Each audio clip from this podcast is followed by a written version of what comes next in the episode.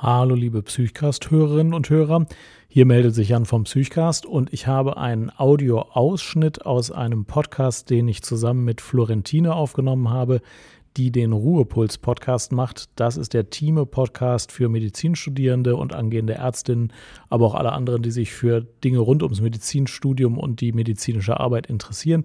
Total guter Podcast. Ruhepuls heißt der, findet man überall, wo man Podcasts findet. Und die aktuelle Episode habe ich auch verlinkt. Und äh, das ganze Interview hört ihr nur dort. Hier hört ihr aber einen gewissen Ausschnitt aus dem Interview und auch einen Teil, der im Ruhepuls-Podcast nicht da ist. Also das richtige Vorgehen ist, das hier hören und dann noch beim Ruhepuls vorbeihören. Dann hört ihr das ganze Interview. Ähm, es geht darum, wie ich mich entschieden habe, Psychiatrie zu wählen und es geht um Balengruppen. Viel Spaß dabei und los geht's. Psychcast.de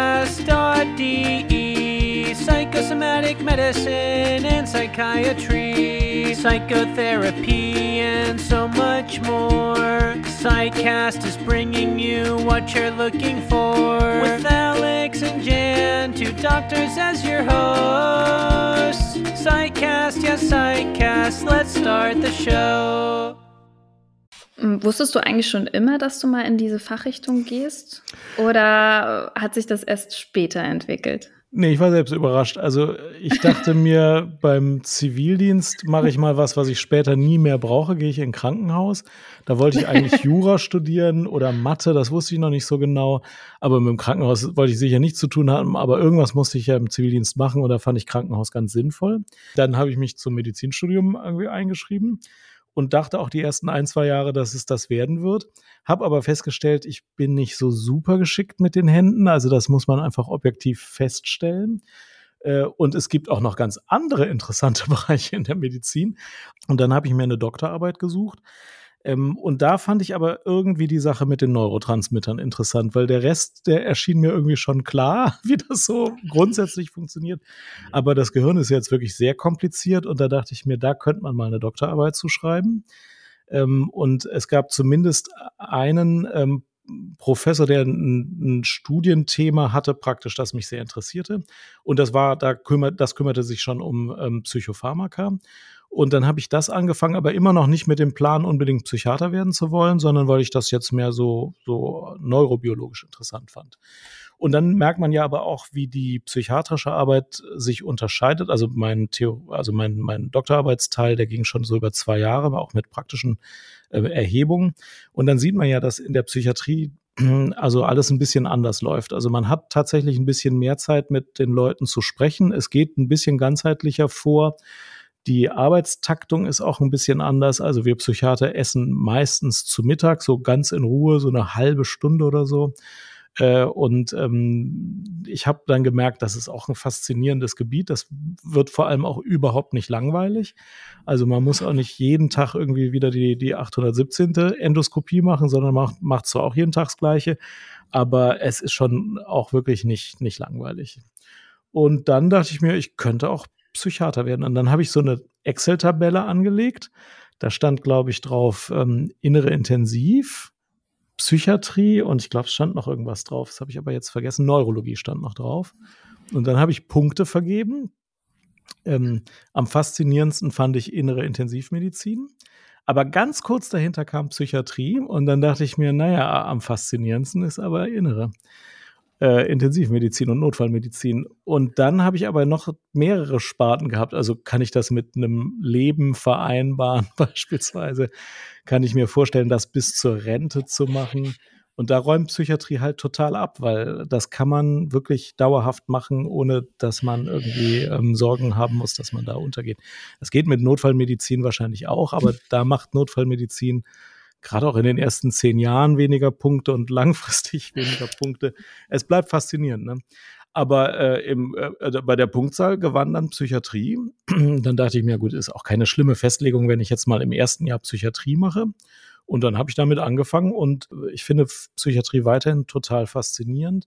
Ich finde weiterhin, dass es auch mit Arbeitsbedingungen einhergeht, die sehr angenehm sind, auch relativ zu dem, was man sonst in der Medizin so macht. Und ich finde weiterhin, dass das beides auch wichtig ist. Also ich habe zwei Kinder und ich äh, brauche auch Zeit für die Familie. Also so viel Gen X bin ich auch. Äh, das, das spielt schon alles eine Rolle, ob man halbwegs planen kann, wie die Einsätze am Wochenende sind und so. Ähm, deswegen, also ich bin da ganz zufrieden mit.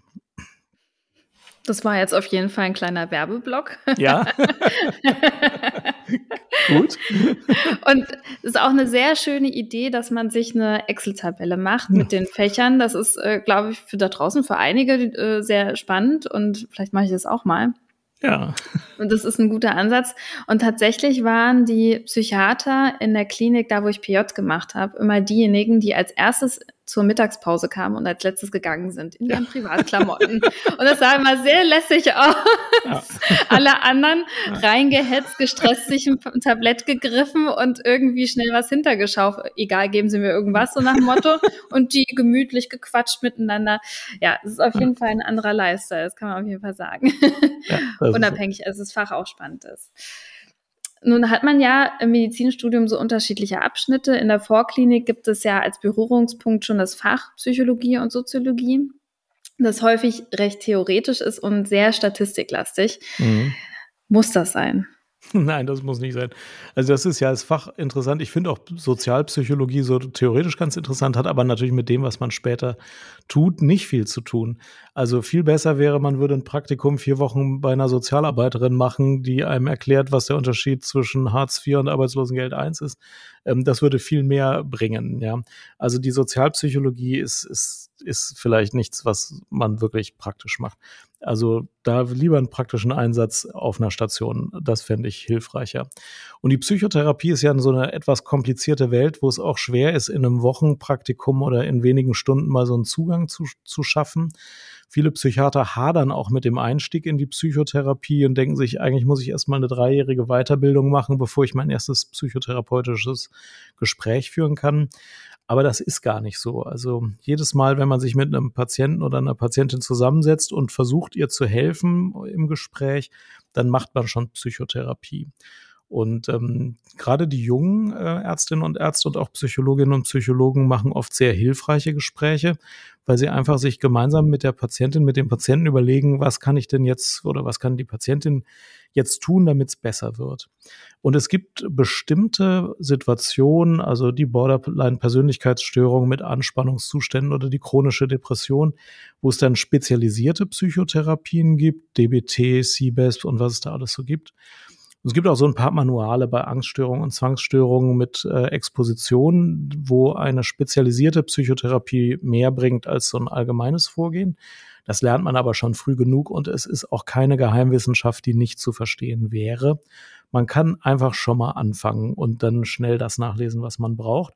Und dann macht man in der Psychiatrie Weiterbildung bis zum Facharzt ja auch sehr viel Psychotherapie, Theorie und man macht natürlich auch praktische Übungen und man wird auch supervidiert bei den Gesprächen, die man so führt ähm, und lernt dann dazu. Aber man muss eigentlich keine Angst haben, dass man als Nicht-Psychologe eigentlich gar keine Psychotherapie machen kann. Das ist schon mal gut zu hören. Ich kann mich noch daran erinnern, in meinem Medizinstudium, dass ich dann auch so ein Blockpraktikum in der ambulanten Psychiatrie hatte und da so Gruppensitzungen waren mit PatientInnen, die unterschiedlichste Diagnosen hatten. Und ich fand das extremst beeindruckend, weil die auch nicht aus dem gleichen Formenkreis kommen, sondern wie man sie einsortieren würde. Und sie waren halt wirklich bunt gemischt und alles war dabei. Und dann saßen die beieinander. Und im nächsten Moment gab es dann Ergotherapie und die haben zusammen irgendwie so ein Spiel, irgendwie irgendwas gespielt, durften sich auch was aussuchen und so. Und die hatten so eine ganz spezielle Interaktion. Ich dachte mir so, wie will man das denn als, als äh, Psychotherapeut oder Psychiater, diese bunt gemischte Gruppe, die ja alle mit ihren jeweiligen Problemen kommen, überhaupt zusammenführen und so auch noch, dass Leute da rausgehen und sagen so, ja, okay, mir geht's jetzt besser oder ja, okay, ich konnte hier meinen Ballast ablassen. Also fand ich schon beeindruckend. Und das Faszinierende ist, wenn man am Entlassungstag fragt, was hat Ihnen denn hier bei der ganzen Klinikbehandlung am meisten geholfen, wird sehr oft die Gruppentherapie genannt. Dann wird oft gesagt, der Klaus, der hat zwar was ganz anderes als ich, aber der hat mir erzählt, also immer wenn es mir schlecht geht, mache ich Folgendes. Und das mache ich jetzt auch, das hilft wirklich. Und diese Einzelpsychotherapie wird auch aus Höflichkeit oder aus Überzeugung immer genannt. Aber von den anderen Betroffenen lernt man ja auf eine ganz andere Art. Und es gibt total viele Komponenten, die während einer stationären psychiatrischen Behandlung helfen helfen. Die Psychotherapie ist jetzt nicht das Einzige. Es gibt noch viel anderes irgendwie zusätzlich. Und wir machen auch anders Psychotherapie als die niedergelassenen Psychologen draußen. Also von der Psychotherapie stellt man sich ja so vor, das sind wöchentliche 50-Minuten-Blocks und da wird man erstmal gefragt, wie war die Kindheit? Und dann identifiziert man da, was schiefgelaufen ist und danach lösen sich alle Probleme von selbst. Ähm, ich habe in meinem ganzen Leben, glaube ich, noch nie ein 50-minütiges Gespräch geführt und wenn, dann war es Zufall, weil diese 50 Minuten braucht man nur für die niedergelassene Praxisorganisation. Wir brauchen die nicht. Wir reden halt so lange, wie es nötig ist und Zeit ist. Und ähm, wir fangen auch oft nicht mit der Kindheit an, sondern oft fangen wir an mit, was ist heute? Ja, Sie haben Ihren Wohnungsschlüssel nicht, dann können Sie am Wochenende nicht nach Hause gehen. Wie kommen Sie jetzt an den Wohnungsschlüssel? Ja. Oder äh, wollen Sie den angebotenen Platz in der Suchtbehandlung nächste Woche annehmen? Dann müssten Sie noch zwei, drei Sachen schaffen vorher. Das sind die Themen, über die ich mich heute Morgen bei der Visite unterhalten habe. Ist aber natürlich auch Psychotherapie, weil es hilft irgendwie wieder den Weg richtig zu finden und hat aber, waren zwei Gespräche von je zehn Minuten. Aber das ist für die stationäre Psychiatrie das normale Modell. Ne? So machen wir es. Wir reden auch schon mal mit Angehörigen anderthalb Stunden. Also es ist nicht so, dass wir weniger reden oder auch mit Patienten eine Stunde. Das machen wir auch. Aber es hat halt weniger feste Regeln. Im Podcast haben wir ja schon viel über die Arzt-PatientInnen-Beziehung geredet, äh, zum Beispiel in einer der ersten Folgen mit Bernhard Beiler. Und du hattest es erwähnt zum Erfahrungsaustausch und für die Weiterbildung gibt es ja sogenannte Balint-Gruppen. Du hast es kurz gesagt. Und im Rahmen der Facharztweiterbildung ist die mehrmalige Teilnahme verpflichtend. Finde ich auch sehr, sehr gut. Würde ich mir wünschen, auch für andere Fachbereiche. Und ähm, kannst du kurz erzählen, wie man sich so eine Gruppe vorstellen kann? Ja, also da treffen sich, sagen wir mal, zwölf Ärztinnen und Ärzte und eine Ballengruppenleiterin oder ein Ballengruppenleiter ist auch oft ein Arzt ich glaube manchmal auch ein Psychologe, aber typischerweise alles Ärzte treffen sich da, kein Patient dabei, also Ärzte treffen sich.